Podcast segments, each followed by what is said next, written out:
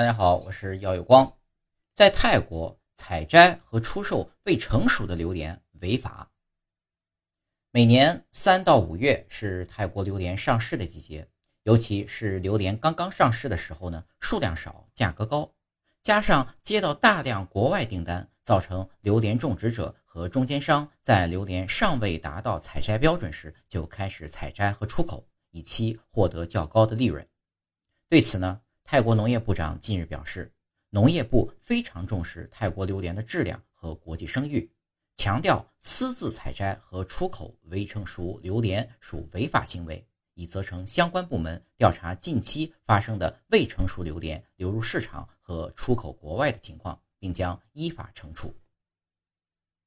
违法者将面临最高三年监禁或不超过六千泰铢的罚款，或监罚并处。